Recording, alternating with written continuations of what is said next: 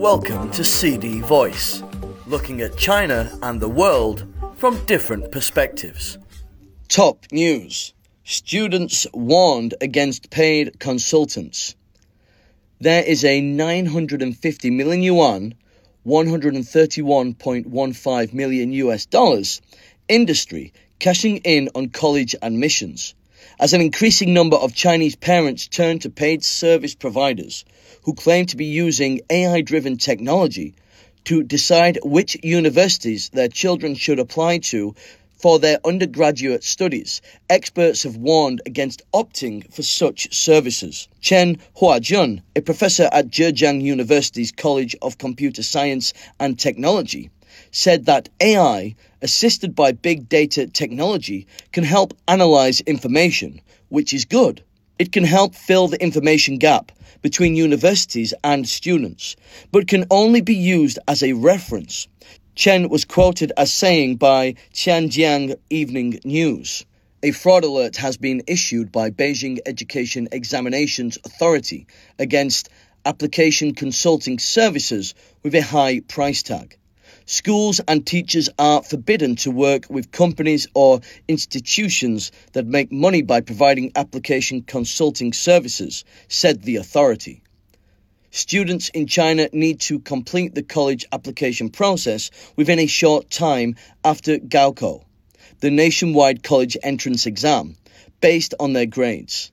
If their grades are higher than the threshold announced by colleges they are applying to, they will be enrolled. Otherwise, they have to find a place in other schools. According to data from the country's education ministry, as of June 15th, there are 3,072 colleges and universities in China. A total of 12.91 million candidates are vying for admissions this year.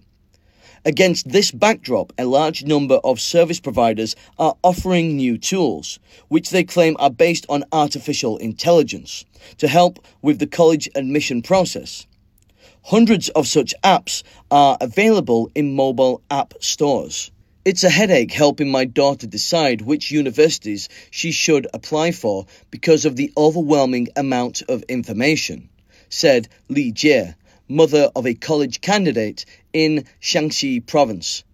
However, I didn't take help from any apps or companies because I'm not sure how capable those are, she added. According to Chinese corporate information provider Tian Yancha, there are more than 1,850 enterprises in China with names or business scope that suggest involvement in the college application process. Many internet giants such as Baidu, Tencent, and Alibaba have also developed such apps. There are also many in person consulting services to help candidates. The fees range from hundreds to several thousands yuan. The domestic market consultancy firm iMedia Research estimates that the market value of the college application industry has reached 950 million yuan, a six-fold increase from 2016. However, there is no such entity as a college application planner on the official list of occupational qualifications released by the Ministry of Human Resources and Social Security. This means there are no clear standards for people who provide such services. That's all for today. For more news and analysis, buy the paper. Until next time.